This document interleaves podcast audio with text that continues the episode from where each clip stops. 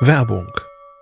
Was nervt extrem? Richtig, wenn Webseiten lange laden. Deswegen machst du deine Seiten schnell, indem du an den Web Vitals schraubst. Dabei schwer zu optimieren? Die Time to First Byte. Das hat Mitwald jetzt geändert. Im Managed Cloud Hosting des Agenturhosters bekommst du eine genaue Analyse deiner Time to First Byte. Du siehst erstmals, über welche Hebel du die KPI verbessern kannst. Teste jetzt 30 Tage kostenlos. Alle Infos unter www.mitwald.de/heise. you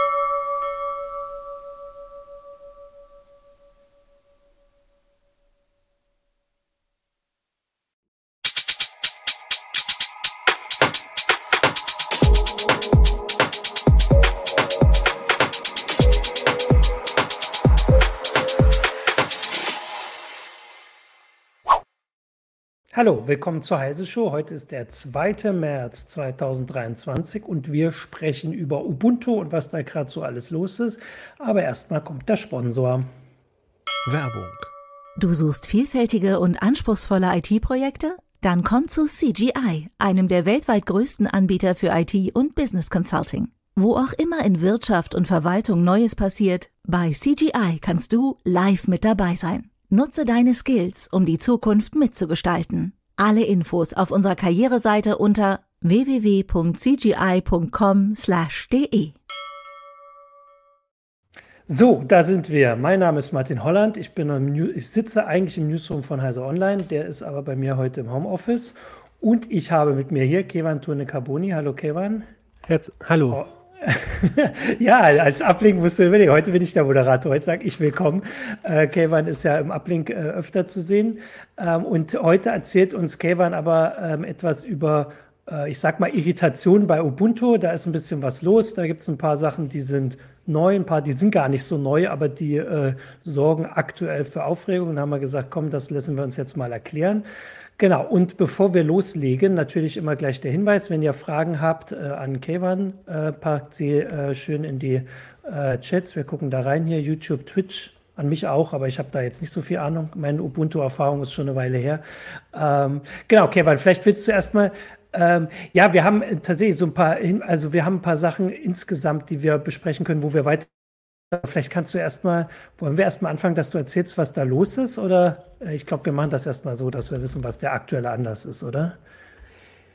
Genau, also ein aktueller Anlass ist ja eben Ubuntu Pro ähm, und äh, die Frage, wer kriegt welche Updates. Ähm, also Ubuntu ist ja eine der bekanntesten äh, Linux-Distributionen und da gibt es ja immer diese LTS-Varianten, die kommen alle zwei Jahre. Also zum Beispiel letztes Jahr im April ähm, 2204 LTS. Also, und LTS steht für Long-Term Support. Da verspricht Ubuntu bzw. die Firma dahinter, Canonical, fünf Jahre Updates. Ja, und ähm, da gibt es aber so ein kleines Missverständnis, nämlich mhm. ähm, das, was sie tatsächlich versprechen, das kann man auch nachlesen, aber vielen Leuten ist das anscheinend nicht bewusst. Es gibt die Updates ähm, für die Paketquelle Main.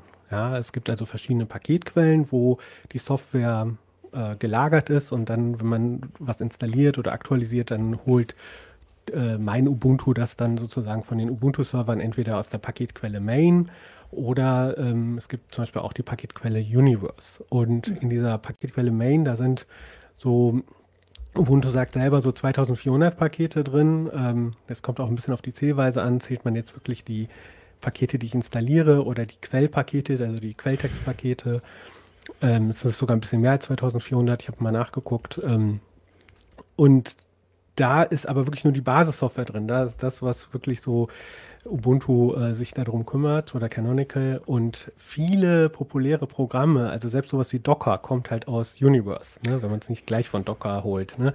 Mhm. Und äh, auch andere äh, Programme, zum Beispiel komplett KDE, alle Desktop-Umgebungen, die nicht GNOME sind, die kommen alle aus Universe. Ja, und da sagt halt Ubuntu mal, also hier kümmert sich die Community darum, ja, äh, und mal äh, steht da auch, ja, Best Effort nach Möglichkeit. Ich finde, auf Deutsch kann man das gar nicht, dieses Best Effort so gut übersetzen. Ne? So, so ne, wenn wir es schaffen, ne, dann, dann liefern wir auch als Ubuntu äh, oder Canonical äh, Updates für Universe. Ja.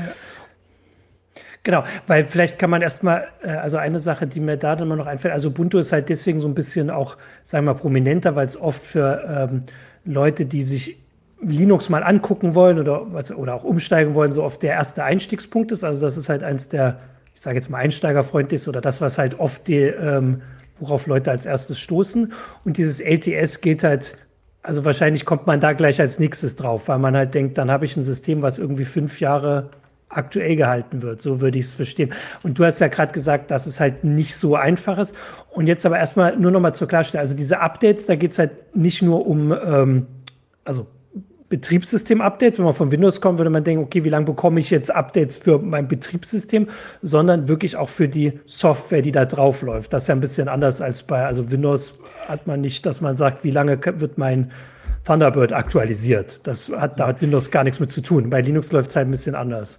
Das ist ja die große Stärke. Ne? Ja, ich muss genau. nicht da, mich darum kümmern. Also unter Windows, äh, wenn ich es mal benutzen musste, ähm, da hat mich das ja genervt. Da hat dann das mhm. Programm wollte ein Update, das Programm wollte ein Update. Ja, und das ist ja die Stärke tatsächlich an Linux bei allen Schwächen, die es auch gibt. Aber die Stärke ist ja, ich kriege die Updates alle irgendwie ähm, aus einer Hand. Ähm, mhm. Zumindest nach diesem klassischen Distributionenmodell. Ne? Also äh, ich installiere mir äh, über den Ubuntu-Paketmanager Thunderbird, dann kommen auch die Thunderbird-Updates ähm, von den Ubuntu-Servern. Und äh, so gilt das halt für alle Programme, die ich halt eben da installiere. Und ähm, das war halt auch bisher so. Und dann gibt es halt eben un unterschiedliche Distributionen, haben halt unterschiedliche Supportversprechen. Ne? Und Updates meint ähm, in erster Linie erstmal Sicherheitsupdates, ja, ähm, oder ähm, Updates, die sehr starke Bugs äh, beheben, also wo, wo ich sonst die Software wirklich nicht gut benutzen kann. Ähm, und ähm, da sind zum Beispiel Distributionen wie Ubuntu und Debian, wovon ja Ubuntu abgeleitet ist, äh, da etwas konservativer und die sagen halt, wenn halt jetzt eine Version rauskommt, dann ist das halt äh, die Version und ähm, wir liefern da jetzt nicht, äh, wenn jetzt irgendwie, ich sage jetzt mal irgendeine Zahl, Thunderbird 200 rauskommt mhm. und dann liefern wir das jetzt nicht nach, ne, so, sondern ähm, das bleibt halt auf der Version wie beim Release, aber wir liefern halt ähm, Sicherheitsupdates nach, ja, ähm, und, ähm, und grobe Bugs. Und dann gibt es aber zusätzlich, wenn man möchte, gibt es dann ähm, zum Beispiel diese Backports oder Updates, ähm, ähm, wo man dann auch Funktionsupdates bekommen kann. Aber bleiben wir mal bei diesen Sicherheitsupdates. Mm, ja. ähm, da ist man jetzt davon ausgegangen, okay, ich kriege jetzt hier bei Ubuntu fünf Jahre aber wie gesagt nur für Main und für Universe gab es dann trotzdem Sicherheitsupdates, aber halt man konnte sich nicht darauf verlassen. Man kann auch auf der Ubuntu-Webseite oder in, in dem äh, Tracker da nachgucken, da sieht man auch, wo vielleicht noch ähm, was nicht gefixt ist in der älteren Ubuntu-Version. Und, ähm, und jetzt hat halt ähm, vor drei Jahren, also da war ich in einem Videocall, wo Mark Shuttleworth, der Canonical-Chef und Ubuntu-Gründer, so dann erzählte, ja, jetzt, jetzt machen wir da aus diesen fünf Jahren machen wir zehn Jahre, weil das ist das, was halt auch Red Hat verspricht, zehn Jahre mhm. ähm, für das Kern Red Hat versprechen sie da ähm, Support, ähm, mhm. dass sie halt Bugs fixen und äh, Sicherheitsupdates liefern und so. Und, ähm, und sie haben halt gesagt, wir wollen das auch noch auf Universe ausweiten. Ne? Also das Supportversprechen von der Firma Canonical äh, ah. und den Ubuntu-Mitarbeitern, die fest angestellt sind oder ich weiß nicht, welcher Struktur, aber die halt sozusagen Geld dafür bekommen, dass sie in, für Ubuntu arbeiten, ähm, die kümmern sich, werden sich dann auch, das hat er 2020 gesagt, habe ich auch in der CT mhm. damals geschrieben, ne, die werden sich äh, auch um Universe-Updates kümmern. Ähm, das ist aber jetzt erst quasi relevant geworden, weil ähm, 1804, also 2018 das, äh, das Ubuntu 1804, da läuft ja jetzt halt dieses Jahr quasi, enden diese fünf Jahre. Und dann hat das jetzt ein bisschen mehr Fleisch bekommen. Und die haben jetzt ähm, dieses Support-Programm, was sie früher Ubuntu Adventures genannt haben, haben sie jetzt umbenannt in Ubuntu Pro. Und da kann man dann halt für ordentlich Dollars halt eben Support einkaufen. Und Privatleute können aber fünf Geräte ähm, oder nicht nur Privatleute, also bis zu fünf Geräten kann man kostenlos ähm, damit verwenden. Und wenn man mehr als fünf Geräte, dann muss man halt dort ähm, sich halt äh, so einen Supportvertrag abschließen. Und das ist alles auch völlig unproblematisch. Und jetzt sitze ich aber an meinem Ubuntu-Rechner, ja, der ganz aktuellen 2204, yeah. äh, also die LTS-Variante, und rufe im Terminal auf Apt, äh, Update, der sucht nach Updates, äh, apt äh, Upgrade und dann sagt er mir, ja, dein System ist aktuell oder ich kann die und die Software installieren, äh, dann ist es aktuell. Und übrigens äh, gibt es noch hier diese zehn Pakete, für die gibt es Sicherheitsupdates, aber Edgy Badgy, die bekommst du nur, wenn du halt äh, diese äh, Ubuntu Pro abonniert hast, beziehungsweise einen speziellen Tarif da drin. Ne? Das mhm. ist so ein bisschen wie hier beim ÖPNV, also da gibt es dann ja. auch diesen und jenen, ne? So. Mhm. Und, und das ist halt, äh, und dann haben halt Leute auf, auf Reddit und in, in Ubuntu-Foren halt geschrieben, so, hä, wieso kriege ich jetzt auf dem Terminal bei so einem unschuldigen mhm. Tool wie apt, mit dem ich immer irgendwie nach Updates gesucht habe, plötzlich angezeigt, äh, dass Werbung, also quasi Werbung für Ubuntu Pro. Und, und ein kleiner Fun Fact, ja, ähm, die haben das sogar antizipiert, ne, dass das für so ein mhm. bisschen Kontroverse sorgen wird, weil ja. da war so eine Nachricht, äh, ähm, dass halt, äh, ja, hier, wir haben was geändert an apt, äh, ähm, das könnte für ein bisschen Diskussion bei äh, Reddit slash Linux sorgen ähm, und äh, mit den und den Befehlen kann man das halt abschalten. Also man kann diese Meldung, äh, wenn man nicht jedes Mal auf, aufs Butterbrot geschmiert haben beko äh, bekommen will, welche Sicherheitsupdates man nicht bekommt, ähm, dann äh, ähm, kann man das auch abschalten. Und da ja, sind halt Leute verärgert und ich habe halt äh, Ubuntu angeschrieben und die haben mir gesagt, ey, es ändert sich nichts. Ähm, bisher war es auch so, es gab halt nur Updates und Sicherheitsupdates für Main, das haben wir garantiert, das haben mhm. wir geliefert. Ähm, und für Universe ähm, kümmerte sich die Community bisher darum, das wird sie auch weiterhin tun. Aber wir bieten unseren zahlenden Kunden zusätzlich an, auch für Universe ähm, ähm, quasi äh, wir als Canonical Sicherheitsupdates ähm, zu erarbeiten, äh, zusammen mit den Softwareprojekten upstream, also zum Beispiel zusammen mit Mozilla oder anderen mhm. äh, Entwicklern. Und, ähm, und das äh, kostet halt Geld und dafür bezahlen halt unsere zahlenden Kunden ähm, und ähm, denen bieten wir das halt an und wer und bis zu fünf Rechnern können das auch andere Leute kostenlos verwenden.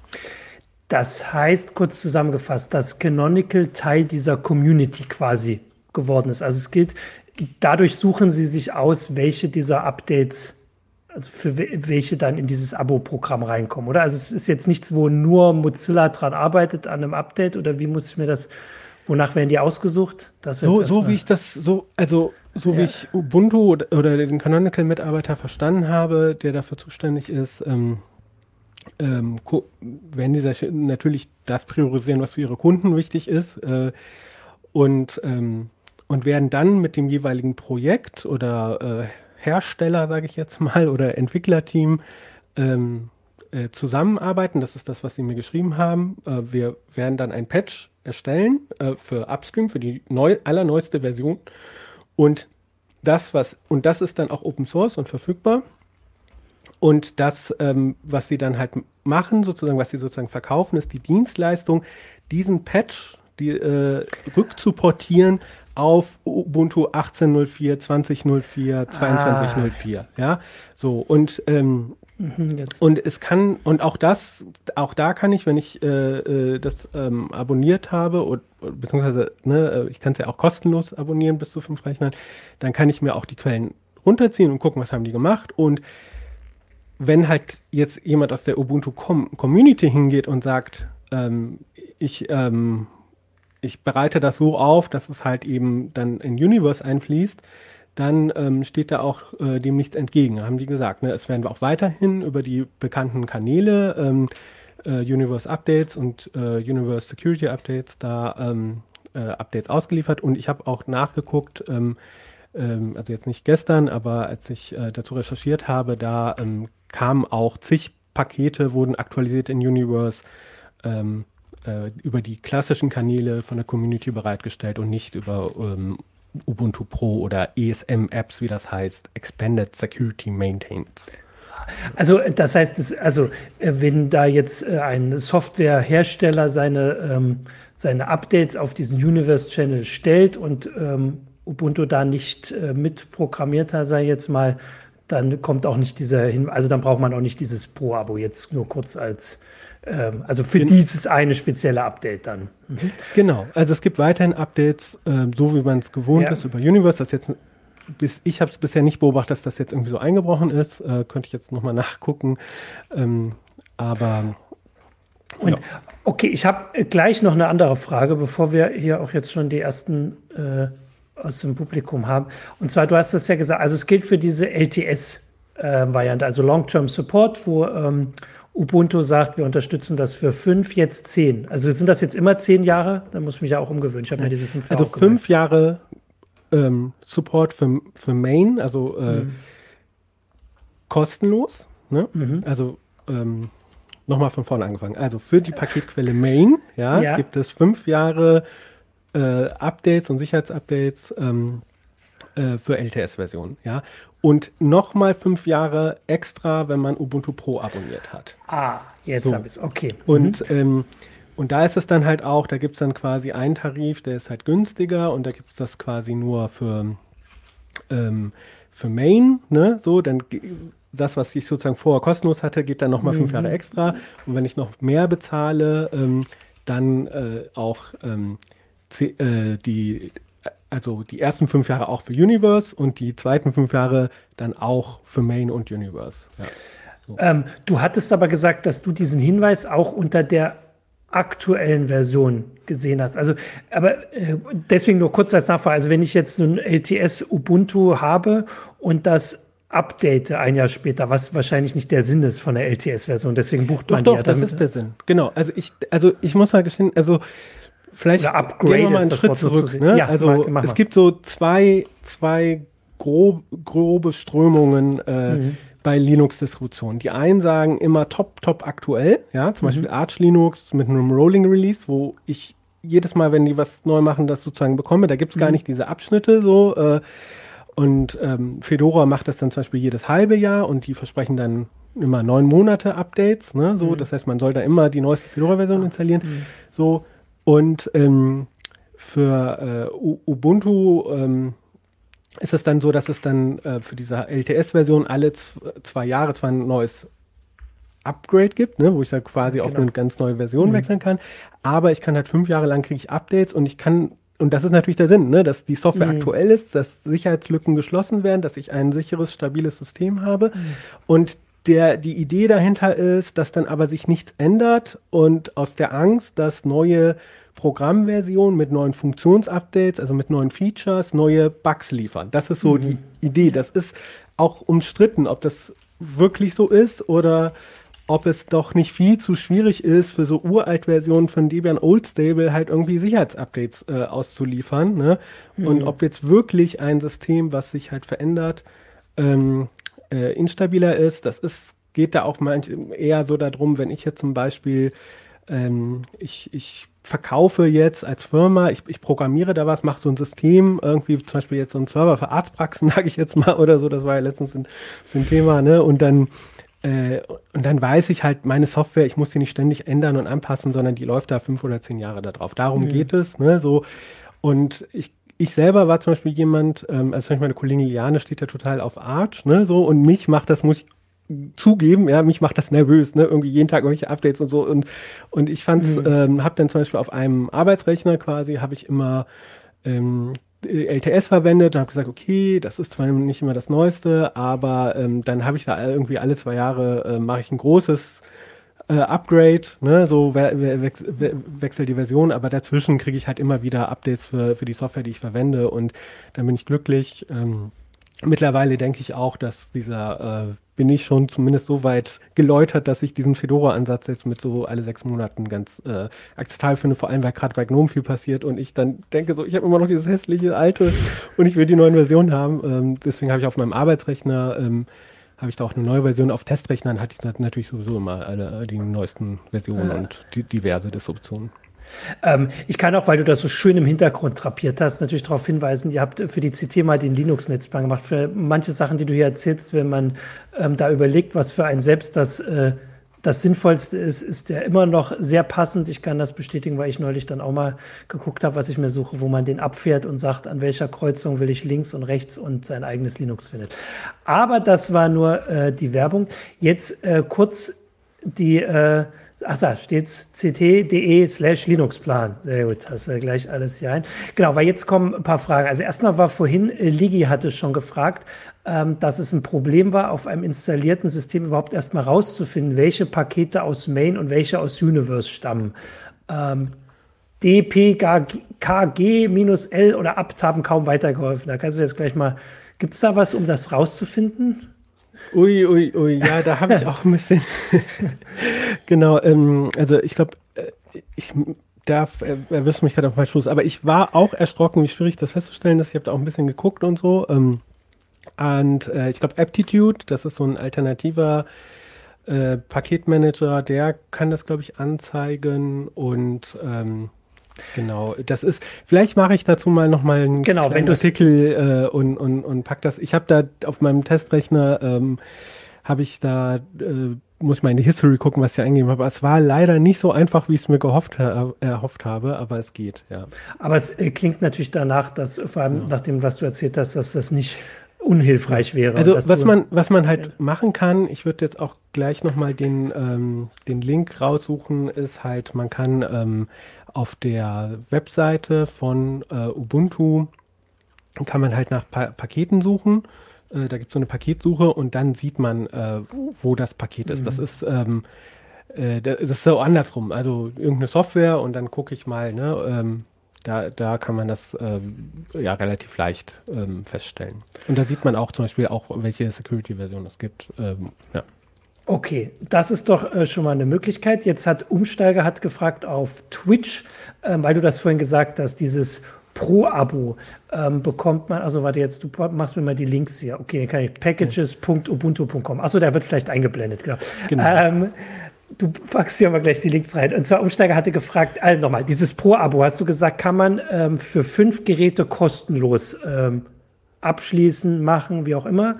Ähm, da kam jetzt die Frage von Umsteiger, wie das geprüft wird. Ähm, also wie, also, wie, das ist, glaube ich, ein bisschen kompliziert, aber vielleicht kannst du es kurz zusammenfassen, die Frage. Genau, also Ubuntu hat da halt irgendwelche Tools halt für programmiert, die das halt prüfen und ähm, vereinfacht gesagt läuft das halt so ab. Ich gehe auf äh, ähm, ubuntu.com und ähm, mache da ein, mir einen Account für Ubuntu One. Ich weiß nicht, ob das immer noch so heißt. Früher ist das Ubuntu One. Äh, ja, heißt immer noch so, äh, also login ubuntu.com und äh, da mache ich mir einen Account. Den brauche ich auch zum Beispiel, um im Bug, Bug-Tracker Launchpad irgendwelche Sachen zu machen oder so. Und ähm, wenn ich da halt eingeloggt bin, dann kann ich ähm, dort mir so ein, ja, so ein Key erzeugen. Ne? Und, äh, und, und der Key ähm, äh, den, den nehme ich dann und trage den halt in meinem System halt ein und dann weiß er, ah, ich bin halt äh, berechtigt und ähm, äh, holt sich dann ähm, die Updates und dann funktioniert das und ich habe dann auch nochmal so ein bisschen geguckt, die Sache ist halt der, ich muss mich bei dem Webserver, also die, diese Pakete, ne, das sind ja mhm. auch erstmal stinknormale Webserver, die dann halt diese DEP-Pakete ausliefern und so. Mhm. Und ähm, äh, diese URLs, ist, äh, wer sich da ein bisschen mit apt und die auskennt, die haben so ein gewisses Schema. Ich habe dann natürlich ausprobiert und dann sagt der Webserver, hey, du bist nicht authentifiziert. Also da passiert eine Authentifizierung, bevor dann halt die Pakete dann per HTTPS ausgeliefert werden. Ähm, so, ich glaube, so grob reicht das. Ne? Aber ich nehme halt diesen API-Key oder diesen Berechtigungskey, das ist halt so, eine, so ein Hash, der so ein bisschen länger ist. Und den trage ich mir im System ein. Das ist da auch dann erklärt. Ähm, und dann kann ich das, äh, ähm, mein System damit äh, aktualisieren. Okay. Ähm, ich habe jetzt noch, also erstmal kommen hier schon äh, die direkten Terminal-Befehle in den äh, Twitch-Kommentaren. Das äh, lese ich nicht vor und bitte auch nicht einblenden. Das bringt ja sonst vielleicht alles durcheinander. Ähm, ich hatte eine andere Sache, was ich da äh, interessant finde an der Geschichte ist, dass ähm, durch diese Sache, zumindest kommt es mir so vor, lass mich gleich berichtigen, ein bisschen auch diese, dieses Geschäftsmodell ein bisschen mehr in den ähm, Blick rückt. Oft, äh, also ich würde jetzt mal als äh, Linux nur so ähm, am Rande kennen da, ähm, wie man das halt so hat, wenn man hier im Newsroom bei Heise arbeitet, ähm, immer vielleicht so grob verstanden, dass die meisten ähm, Unternehmen, die mit Linux Geld verdienen, äh, mit Linux-Distributionen, ähm, die für Private quasi kostenlos anbieten. Die können das dann irgendwie benutzen und das Geld verdienen sie mit Unternehmen. Jetzt mal grob zusammengefasst. Und ähm, dass wahrscheinlich die Privaten dann gar nicht groß mit, also wenn ich jetzt einen Rechner zu Hause habe, äh, gar nicht groß damit in Kontakt komme, dass Leute damit Geld verdienen und auch Geld dafür bezahlen müssen. Und jetzt aber durch dieses Update oder durch diesen Hinweis, den man ja ausblenden kann, wird das vielleicht ein bisschen deutlicher. Vielleicht kannst du dazu mal was sagen und vor allem auch allgemein mal, also wie das ins Geschäftsmodell, also ähm, weil vorhin die Frage kam, geht das jetzt eher in Richtung, wir wollen auch mit Privatleuten Geld verdienen oder ist das einfach nur. Nee, da, das ist, ich glaube, das Leute, also offensichtlich ja. nicht, weil man ja bis zu fünf Rechner ähm, genau, äh, das ja. kostenlos verwenden kann. Ne? Ähm, die, die Sache ist, zum Beispiel Red Hat ist ja da sehr erfolgreich seit, seit ähm, Ewigkeiten mit. Ne? Da gibt es Red Hat Enterprise Linux. Ähm, da habe ich jetzt ein bisschen überspitzt gesagt, da kriegt man ja nicht mal eine ISO, wenn man da nicht so einen Supportvertrag abschließt. Mhm. Das ist ein bisschen übertrieben, aber ähm, die bieten halt äh, Installationen an ähm, für Institutionen, für Firmen, ähm, die zertifizieren Hardware, die zertif äh, zertifizieren auch Anwendungen wie Datenbanken oder irgendwelche anderen Serversysteme. Ähm, und ähm, wenn ich dann halt, keine Ahnung, äh, zum Beispiel eine Bank habe, ja, und dann will ich irgendeine Bankenserver-Software einkaufen, dann kann ich mir dann wegen dieser Zertifizierung dann sicher sein, ähm, jo, äh, die Software kann ich hier mit meinem Red, Hat Enterprise Linux verwenden. Und ähm, da will natürlich halt auch Ubuntu hin seit zig Jahren und die waren, soweit ich weiß, da jetzt, also die nennen da glaube ich auch keine Zahlen, aber nicht so erfolgreich wie Red Hat. Mhm. Äh, mit ähm, OpenStack äh, waren sie da dann doch mal äh, erfolgreicher und die suchen halt natürlich auch immer so nach einer Möglichkeit da. Und da ist, ähm, und da war halt eben ein Manko war zum Beispiel halt eben diese fünf Jahre versus zehn Jahre bei Red Hat. Ne? Wobei bei Red Hat muss man auch sagen, da gilt es auch nur für die Kernsoftware. Ne? So, mhm. ähm, und ähm, und ich habe das auch in den, den Tests, die ich jetzt seit ein paar Jahren jetzt für CT zu äh, den LTS-Varianten mache, also da, wenn man sich den Desktop anguckt, ne, da sieht man, dass zum Beispiel bei Ubuntu Desktop da gar nicht so viel passiert. Und wenn man sich die Release Notes äh, durchliest oder die Pressemitteilung noch viel stärker, ja, ähm, da geht es um Cloud, da geht es um äh, ganz andere Themen, äh, Confidential mhm. Computing, äh, Rechenzentren, ähm, teilweise auch diese Windows-Integration, ne? also Ubuntu in, in äh, in diesem Windows Subsystem for Linux, das heißt als äh, Subsystem in, innerhalb von Windows. Ähm, das sind ganz andere Themen und ich finde so ein Vergleich, das ist so, ähm, dies, das Desktop Linux ist quasi so eine Art Methode, um sozusagen in den Nachrichten zu bleiben, bekannt zu sein, mhm. äh, da, damit äh, die Marke zu verbreiten. Ne? Und deswegen gibt es das kostenlos. So ein bisschen so wie bei den Banken es vor ein paar Jahren das Girokonto kostenlos gab. Das ist, glaube ich, jetzt auch nicht mehr immer so.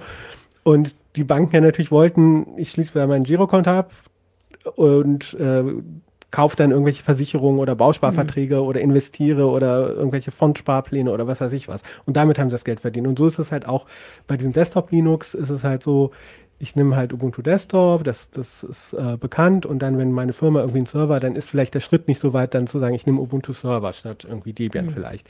Und bei Red Hat ist die Trennung ein bisschen klarer, weil da gibt es halt Fedora, was halt ganz stark von Red Hat getrieben wird, ja, so. Ähm, wo, wobei das halt ein Projekt ist, ein Community-Projekt, aber da arbeiten halt auch viele äh, bezahlte Red Hat-EntwicklerInnen äh, daran und, ähm, und da ist das von den Namen halt ein bisschen klarer getrennt, äh, während, ähm, während halt bei Ubuntu ähm, das quasi äh, nicht so offensichtlich getrennt ist, aber das Interesse liegt da auf jeden Fall in diesen Supportverträgen. Und die User, die das kostenlos verwenden, die sind natürlich auch gern gesehene Beta-Tester, da kann man äh, Feedback einholen. Äh, so, das ist ja auch nicht mhm. anrüchig, das ist ja äh, Win-Win ja, für beide Seiten. Ne? Also, mhm. ja. Genau.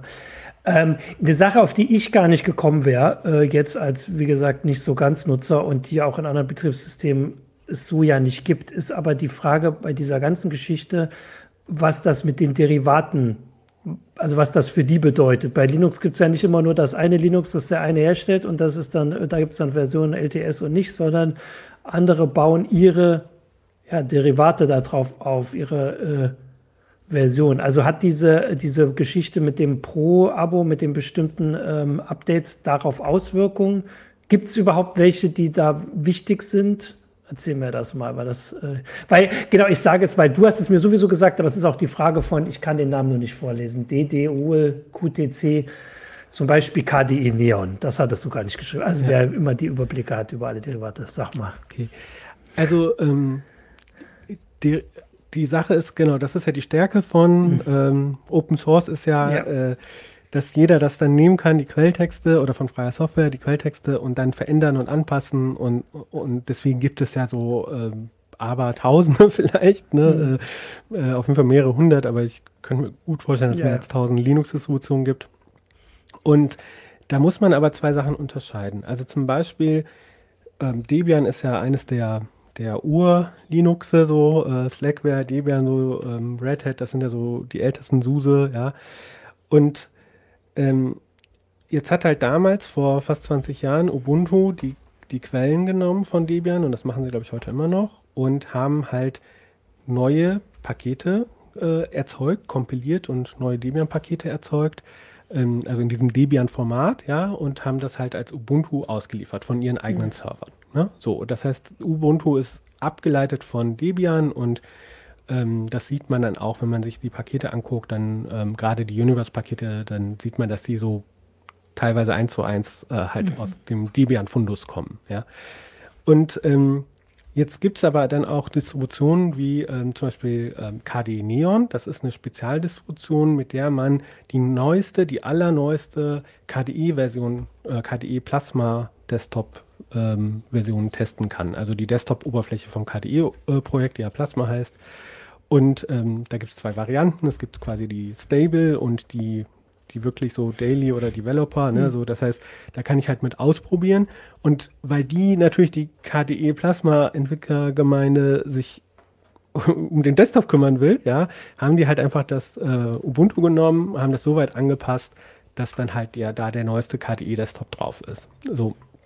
Und äh, da, das ist ja auch dann völlig legitim. Warum soll man das Rad neu erfinden, wenn man, wenn es doch nur um, den, Klar, um diesen einen ja. Zweck geht? Und dann gibt es zum Beispiel Distributionen wie Linux Mint. Das ist so aus der Zeit entstanden, als die großen Umbrüche waren, äh, wo äh, GNOME von GNOME 2 auf GNOME 3 gegangen ist, ähm, äh, was Leute irgendwie nicht überzeugt hat, wo Ubuntu an Unity, äh, die, der eigenen Desktop-Oberfläche gearbeitet hat. Und dann ist halt Linux Mint entstanden ähm, und äh, Cinnamon, was von der GNOME Desktop-Umgebung abgeleitet ist. Und dieses Linux Mint äh, baut halt auch auf äh, Ubuntu auf. Ähm, aber, und das ist jetzt der, der, der entscheidende Unterschied, ich habe wirklich mal nachgeguckt.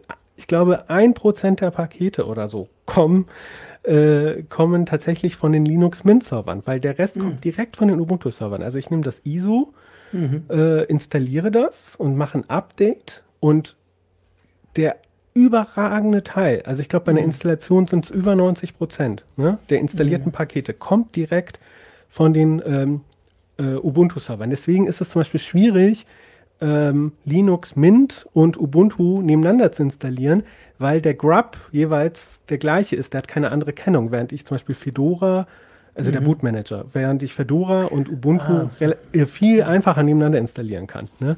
Ähm, ich, ich hatte ja. es für diese Strecke, also für diesen Titel, den wir gemacht haben, wo wir, wo wir uns ganz viele Linux-Distributionen angeguckt haben, habe ich mal auf einem Testrechner zehn Distributionen parallel installiert. Und da habe ich dann gemerkt, so, hey, ah, diese ganzen Ubuntu-Abkömmlinge, die äh, da überschreibt der jeweilige Bootmanager den anderen, ne? während das halt zum ah, Beispiel Fedora ähm, äh, äh, nicht macht. Außer man achtet speziell darauf, dass er das halt äh, woanders hinschreibt und so, die Cracks wissen Bescheid, aber Genau, und das ist halt der, der, der entscheidende Unterschied. Und es gibt dann auch, ich habe auch ein, auf meinen Kommentar hin, habe ich im Forum dann auch gelesen, dass Leute gesagt haben, ja, aber Ubuntu bedient sich ja auch nur an Debian und so. Und das stimmt auch und da kann man sicherlich auch ein paar Sachen dann kritisieren. Aber sie nehmen es, kompilieren es mhm. neu, packen die Pakete neu und packen es dann auf ihre eigenen Server, wo sie es ausliefern. Wenn heute Mark Shuttleworth beschließen würde, die Ubuntu-Server abzuschalten, dann mhm. gäbe es äh, äh, dann hätte halt äh, Linux Mint erstmal Probleme, ne? Außer mhm. man bedient sich dann an irgendwelcher äh, Spiegelserver, die dann noch die Kopien haben. Mhm. Und, ähm, und jetzt geht aber Linux Mint hin und sagt, ähm, wir, äh, das ist auch eine LTS-Variante und ähm, äh, und da frage ich mich, und ich habe sie auch gefragt, ich habe nie eine Antwort darauf bekommen, wie wollen sie das denn, wie wollen sie das leisten und für was leisten mhm. sie das jetzt? Nur für das die neueste äh, Major Release, also zum Beispiel 21.2 äh, oder auch für 21.1 und 21.0, äh, die vorher rausgekommen sind, muss ich immer auf das Allerneueste gehen und so. Und das ist halt, und, und deswegen sage ich halt, man muss sich, egal ob jetzt Ubuntu, Debian, Linux mit, bei all diesen Distributionen, die so eher so länger sind, ne, muss man sich ehrlich machen und überlegen, wer macht diese Updates? Ne? Das kostet mhm. Zeit und Energie. Wer hat da Lust darauf? Wer bezahlt das? Ja, so, wer hat die Freizeit dafür, äh, wenn es nicht bezahlt wird? Ähm, und wie, wie, wie schwierig ist das? Also, wenn halt jetzt in einem Debian Old Stable halt eine uralte Version von Thunderbird drin ist, ja, ähm, wer kümmert sich denn darum, dass die Sicherheitslücke in diese alte Version ähm, zurückportiert äh, wird? Gleiches halt mhm. äh, bei, ähm, bei Ubuntu. Ne? Äh, und, ähm, und bei Linux Mint, das ist, das ist eine Handvoll Leute. Ich habe einen totalen Respekt davor, was für eine Arbeit dieses kleine Team leistet. So, und die äh, sind ja an manchen Punkten auch äh, innovativ, wie zum Beispiel mit diesem Datenübertragungstool Vapinator und Cinnamon hat ja auch so ein paar Ideen. Ähm, aber wie soll dieses kleine Team diese Sicherheitsupdates über fünf Jahre leisten für x Versionen? Und das, mhm. das muss man sich halt fragen. Elementary macht das zum Beispiel genauso. Die schreiben aber zumindest auf ihre Seite, dass sich dieses LTS bezieht sich auf das darunterliegende ähm, Ubuntu-System. Äh, so. Und bei Elementary zum Beispiel, das ist ja so auf Schickimicki gemacht, ja, das ist jetzt auch nicht abfällig gemeint. Ähm, in, wenn, wenn ich nur Clicky Bunti unterwegs bin, insta installiere ich die Software nur über, ähm, über den App Store von, von Elementary. Das heißt, das kommt dann äh, nicht aus den ähm, mhm. Ubuntu Universe Quellen oder sowas. Äh, dazu müsst, muss ich extra auf die Kommandozeile gehen und das machen. Das wird ja auch dann kritisiert, ne, so, aber die sagen dann halt, okay, da gibt es halt immer die aktuellste Software, da, dafür, da, da, darüber haben wir mehr oder weniger ein bisschen die Kontrolle. Während halt bei Linux Mint kann ich ja aus Universe installieren und da gibt es nicht diese Warnung, hey, ähm, da gibt es vielleicht passiert da nichts, ne? So nachdem, mhm. äh, drei Tage nachdem das äh, Ubuntu äh, 22.04 rausgekommen ist. Ne? Ja. ja. Okay, also das heißt, da wird das auch teilweise äh, noch abzuwarten sein, wie damit umgegangen wird. Ähm, eigentlich ist das ja äh, total rundes Thema schon. Und natürlich, wie das immer so bei Linux ist, oder nicht nur bei Linux, und da heißt es schon öfter, dass wir schon fast durch sind. Aber wir haben zumindest eine Sache noch reingeschrieben, auch in die Sendung. Wir sollten das erwähnen, die nicht, die eigentlich nichts damit zu tun hat.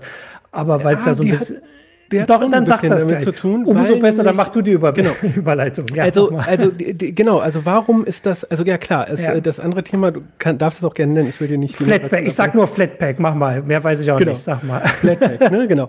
Und ähm, Flatpak ist halt ein alternatives vom ähm, Paketformat, ja, mhm. und auch eine alternative Art, wie Software auf meinen Rechner kommen kann. Mhm. So. Und Ubuntu hat da sein eigenes Ding, das nennt sich Snap. Und mhm. es gibt auch noch etwas davon unabhängig, das heißt App Image. Weil das Problem ist ja, wir haben diese abertausenden Distributionen oder aberhunderten und äh, jetzt gibt es halt ähm, äh, ja, wie wenn ich jetzt ein Softwareentwickler bin, ne, so, mhm. äh, der sich vielleicht auch gar nicht so groß für Linux interessiert, ne, äh, wie kriege ich denn dann ähm, bei Windows, gehe ich hin und mache keine Ahnung, kompatibel ab Windows 10 aufwärts. Äh, bei mhm. macOS gehe ich hin, komm, ne, bla, packst da in den Store, ne, so. Äh, Android, so und so. Aber bei Linux dann mache ich es jetzt als RPM-Paket für, ähm, für Red Hat Fedora oder als RPM-Paket für OpenSUSE oder geht das mit beiden oder als Debian-Paket für Debian oder für Debian und Ubuntu oder nur Ubuntu oder Linux mit und so weiter und so fort. Ne? So, und ähm, äh, dann gibt es noch Arch Linux und so weiter und so fort. Ja. Und da war halt, da ist dann halt diese Idee, ähm, ich habe halt so ein Paketformat, der Apple-Image war, glaube ich, als erstes da und so. Ähm, und dann kam Snap und Flatpak. Äh, ich habe halt ein Paketformat, das distributionsübergreifend ist. Ja, so. Und das heißt, mhm. So, ich habe zum Beispiel ähm, jetzt äh, auf meinem Linux-Rechner ähm, euch kann ich ja verraten, Microsoft Teams installiert. Ja, so. Und es gibt witzigerweise, äh, gibt es von, das hätte ich ja auch noch nie gedacht, von Microsoft sogar ein Debian-Paket und ein, eine eine Paketquelle für Debian und Ubuntu oder ich weiß nicht, ob die offiziell nur für Ubuntu ist. Also man kann per apt tatsächlich von einem Microsoft-Server Pakete holen und installieren. Hätte ich mir vor 15 mhm. Jahren auch nicht träumen lassen. Aber ich habe es halt nicht, weil ich will jetzt auch nicht, dass irgendwelche Software von einem Microsoft-Server auf meinem Linux-Rechner kommt. Ähm, äh, ich habe das dann halt als Flatpak installiert, ja, beziehungsweise als Snap. Ne? Habe ich beides ausprobiert oder Signal und all diese Tools, ne, so. Ähm, und das ist dann, ähm, da, da habe ich, das ist dann halt wie, wie man das so von Android kennt oder, oder iOS oder so. Ich habe einen App Store und, und, und ziehe mir das da runter. Und jetzt hat, ähm, aber Canonical versucht ja immer so ein bisschen so den, wir nennen das die BWLer Unique Selling Point zu finden oder irgendwie da so an Bedeutung, Relevanz zu gewinnen, ja. Ähm, und die haben, also das ist jetzt meine Interpretation, ne? Äh, und äh, die haben halt bei Snap, da gibt es halt den Snapcraft Snap Store, ja. So Snapcraft.io heißt die Webseite, kann man auch gucken, da kann man sehen, welche Pakete es gibt. So, und das ist, ähm, das wollen, das wollen die natürlich so als zentrales Paketformat irgendwie pushen. So, und alle anderen, ja, und haupttreibende Kraft am Anfang war auch, glaube ich, Red Hat, ist halt Flatpak. Ja? Mhm. Und ähm, Flatpak ist halt etwas offener. Da kann ähm, jeder ein, so wie bei den äh, Paketquellen, den Repositories, kann halt jeder so einen Flatpak-Server äh, sozusagen aufsetzen. Und ähm, da äh, gibt es halt das bekannteste ist flathub.org. Ähm, da sind ganz viele so Programme da, die teilweise Freiwillige, teilweise die Firmen selber da reinpushen oder die Entwickler. Und es gibt äh, zum Beispiel Fedora selber hat einen eigenen Flatpak-Store äh, äh, oder eine Quelle. Ähm, und ähm, Elementary ist zum Beispiel, hat dann auch ihren App Store umgebaut, dass der jetzt mit Flatpak arbeitet, weil es halt für die auch mhm. einfacher ist. Und was hat das Ganze jetzt mit diesen Updates zu tun? Viele Entwickler, gerade von Desktop-Software ähm, äh, für, für End-User, die sagen, ey, ich habe überhaupt keinen Bock auf diese LTS-Distribution. Ich habe überhaupt keinen mhm. Bock für eine Uralt-Version äh, irgendwelche Updates äh, reinzufrickeln mhm. und so.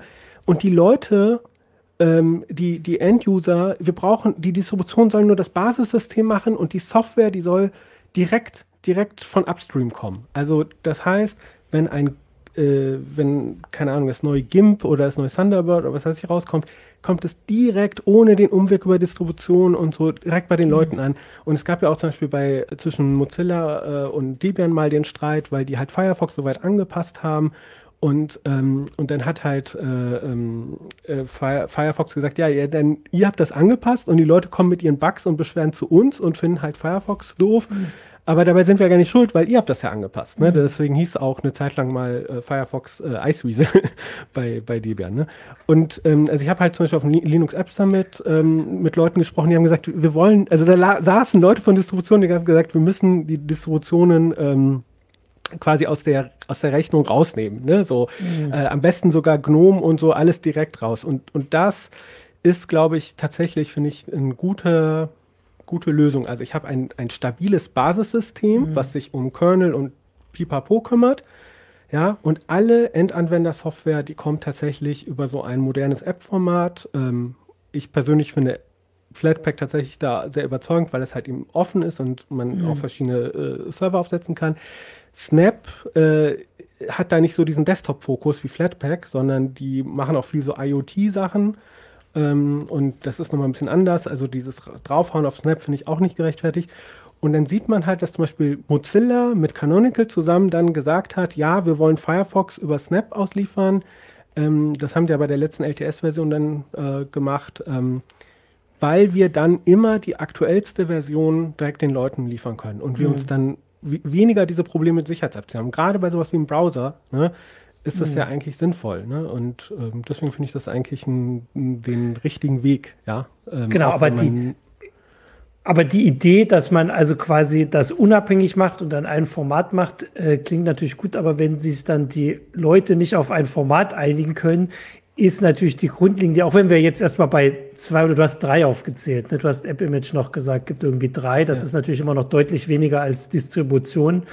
Wobei es ja nicht so viele Versionen wie Distribution also geben App Image ist so ein bisschen wie diese Portable Apps unter Windows. Ne? Das, ah, du hast okay. halt eine Datei, hm. da kannst du doppelt draufklicken. Äh, also ich, wenn ah, ich, ich, hm. ich teste so zum Beispiel manchmal die äh, Beta oder neueste Version von LibreOffice, dann brauche ich das nicht installieren, sondern kann halt mhm. gucken, kann Screenshots machen für einen Artikel und so, ne? Genau, aber ja, und da ist halt die Sache, naja, und da sagen halt viele so, ey, wir haben doch mit Flatpak dieses übergreifende Format und da machen doch alle mit, ne? Und Ubuntu ähm, hat natürlich da äh, eigenes Baby. Da sagte mir auch der damalige Projektmanager auch mal zu mir so, hey, Snap war sogar vor Flatpak da. Und ähm, äh, genau, und was halt ein bisschen, ja, unschön ist, ja, und, äh, ist halt, dass halt Ubuntu dann irgendwann hingegangen ist und halt Flatpak aus GNOME Software rausgenommen hat. Also die haben halt GNOME Software genommen, so weit modifiziert, dass, da, dass der kein Flatpak mehr kann, sondern nur Snap und Debian macht ja. und haben das dann Snap Store genannt und das selber dann als Snap-Paket ausgeliefert. ja, ähm, und äh, und wenn ich, also ich hatte, äh, äh, also wenn man dann halt äh, Ubuntu Software, äh, also sie haben es nicht mal so ordentlich getrennt und ordentlich neu mhm. gemacht mhm. oder so weit angepasst. Das heißt, die, die kamen sich dann auch ins Gehege, GNOME Software und, äh, ähm, und Snap Store, wenn man die beide parallel installiert hatte. Ähm, und, ähm, und das hat schon zur Frustration gesorgt, dass dann jemand von Red Hat äh, dann sagte, ja, dann streichen wir auch das Snap-Plugin aus GNOME Software. Ne? Da wird dann wieder zurückgerudert, ne? aber da sieht man dann auch da die Animositäten. Und jetzt gibt es halt neben Ubuntu Desktop und Ubuntu Server und die anderen so offiziellen Versionen von mhm. Ubuntu gibt es ja auch diese Flavors, die Geschmacksrichtungen wie Kubuntu, mhm. Lubuntu, Subuntu, bla bla bla Ubuntu, ja, die halt dann mit KDE, äh, KDE Plasma oder ähm, LXQT oder XFCE oder anderen Desktop-Umgebungen kommen. Mhm. Und jetzt hat halt, hat sich die Community äh, geeinigt, sagt Canonical, ähm, dass man halt äh, Flatpak auch bei diesen Flavors äh, nicht vorinstalliert. Ja, also man kann es in einem Standard Ubuntu in jedem und zukünftig auch bei jedem Flavor äh, weiterhin mit einem äh, Kommandozeilenbefehl nachinstallieren. Aber es soll nicht mehr vorinstalliert sein. Das heißt, wenn ich dann halt ein mhm. Kubuntu habe, ich weiß nicht, ob das da vorinstalliert war, ähm, aber und dann halt da den, den, den Software-Manager äh, da aufgemacht habe, dann soll der nicht automatisch mehr Flatpaks finden, sondern ich muss halt ein bisschen was noch machen, bevor mhm. ich dann wieder an die Flatpaks rankomme. Und das hat halt natürlich auch so, äh, hallo, schreibt jetzt Canonical, äh, der, ähm, der Community vor, was sie machen sollen, nicht. Und das stellt halt auch wieder die Frage, was ist eigentlich die Ubuntu-Community? Ähm, wie frei ist die da? Ähm, und wie viel von den Leuten, die vielleicht in ihrer Freizeit oder in, ähm, in Zeit, die sie dafür haben, sich als Community engagieren, sind vielleicht auch tatsächlich, äh, wie, wie ist da die Schnittmenge mit den bezahlten Ubuntu-Mitarbeitern? Mhm. Ne? So, also das, ja. die Frage muss man sich auch stellen. Ähm, ich hab, bin da jetzt dem nicht so akribisch nachgegangen, aber ja, also da sind viele Sachen, die zum Beispiel bei Universe kommen, kommen halt von Ubuntu und Canonical E-Mail-Adressen. Also das ja. sind dann halt wahrscheinlich auch Canonical-Mitarbeiter. Also ich finde auf jeden Fall äh, eine Sache, die ich jetzt mitbekommen habe, ist, äh, als Außenstehender hat man ja oft das Gefühl, dass trotz dieser Vielfalt alles so Friede, Freude, Eierkuchen ist. Das ist es ja offensichtlich nicht. Das ist ja irgendwie ein bisschen beruhigend. Ähm, irgendwie, aber wahrscheinlich auch äh, ganz normal. Ähm, und ja, sag, äh, weil ich wollte genau. nur kurz zusammenfassen. Also es, es gibt auf jeden Fall diesen Zusammenhang auch, den hast du da gerade nochmal deutlich gemacht. Also Updates, Updates, Updates. Das ist das größte Thema. Genau. Sag Und mal. Ich, ich würde halt sozusagen einen positiven Abschluss zu finden. Also mhm. ne, man muss sich gar nicht so sehr da, darum kümmern, ne, so, sondern einfach sich die Frage einfach stellen, ähm, wo, wo kriege ich halt sozusagen die, die Updates her? Das muss man sich auch nicht so aktiv stellen. Ne? Also welches Linux gefällt mir eigentlich? Man kann ja diese ganzen Live-Versionen äh, testen. Ne? Es soll jetzt hier nicht wieder so klingen wie Linux-Probleme, Probleme Linux, ne? sondern ähm, das sind, das ist jetzt so eher so ein bisschen so interner oder, mhm. oder back, so Backstage-Information. Ne? So, also ob man jetzt ein Ubuntu nimmt oder ein Debian oder ein Fedora oder ein ähm, Arch Linux, ja. Ähm, man kann die, die alle äh, relativ einfach installieren. Das haben wir ja auch bei diesem äh, Titel, den wir vor einem Jahr gemacht haben, äh, wo auch dieser Linux-Nestplan entstanden ist, festgestellt. Ähm, äh, in der Regel von, kann man es relativ gut installieren. Die Desktops äh, laufen auch eigentlich ganz gut. Und äh, ja, klar, manche Sachen funktionieren nicht. Oder bei der Hardware muss man beim Kauf halt aufpassen, dass sie kompatibel ist. Aber viele Sachen sind auch kompatibel. Da sind auch gar nicht mehr so die großen Schwierigkeiten. Und ähm, Und ich würde halt an, an, an die Traditionalisten, ja, würde ich appellieren, überlegt euch nochmal, lasst euch auf sowas wie Flatpak ein und guckt auch, was der Benefit ist, weil ähm, das kann halt auch dazu führen, dass halt Linux einfacher zu benutzen ist. Wer natürlich seinen Kram machen will und Crack ist, kann ja das ja immer noch machen. Ne?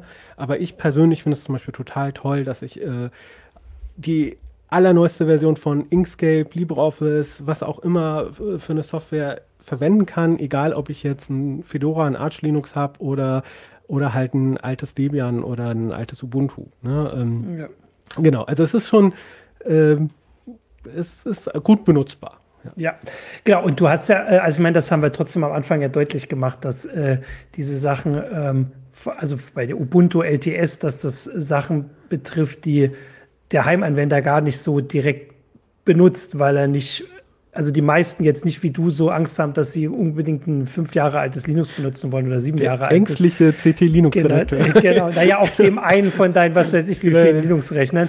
Ähm, ich kann auf jeden Fall, hier kommt natürlich der Kommentar jetzt, da lobe ich mir mein Windows. Auf Windows gibt es andere Probleme. Genau, ähm, äh, dem, dem Hans Luftikus äh, würde ich da auch gerne da, da, da antworten. Und zwar, ähm, Linux bleibt deshalb ein Nerd-Projekt, ja, weil wenn ich halt in, in den Elektronikmarkt gehe und mir einen Laptop kaufe, da halt einfach Windows vorinstalliert ist, ja. Und das Windows, was da vorinstalliert ist, da ist ja auch Liebe reingesteckt worden, egal ob das ein Billighersteller ist oder ein äh, Premium-Hersteller ist. Äh, da ist Qualitätssicherung drin, weil die natürlich auch nicht irgendwie sich äh, um Kundenbeschwerden kümmern wollen. Ne? So. Und deswegen darf man ein, ich habe es mir selber installiert, Linux-Erfahrung nicht vergleichen mit einer, ähm, ich kaufe mir irgendwo einen vor, vorinstallierten Windows-Laptop. Ich habe letztens mal versucht, Windows 11 auf einem Laptop, den ich aus Versehen ohne Windows bestellt habe, für eine Bekannte zu installieren. Ich bin daran gescheitert und habe hinter Windows 10 installiert, weil der, einfach der Windows-Installer die Treiber nicht gefunden hat. Und ähm, äh, und ich habe zum Beispiel mit vorinstallierten Linux-Rechnern, ähm, habe ich äh, äh, also Laptops, wo Linux vorinstalliert war oder wo es ein vorinstalliertes mhm. Linux dafür gibt. Ja, ich habe es dann trotzdem selber installiert, habe ich äh, sehr gute Erfahrungen gemacht. Das, das darf man nicht verwechseln, aber wenn, Linux bleibt ein Nischenprojekt auf dem Desktop, weil es halt einfach für die ähm, Hersteller von vorinstallierten Rechnern äh, keine Ahnung, äh, nicht den Anreiz gibt, das zu ja. verwenden. Ne?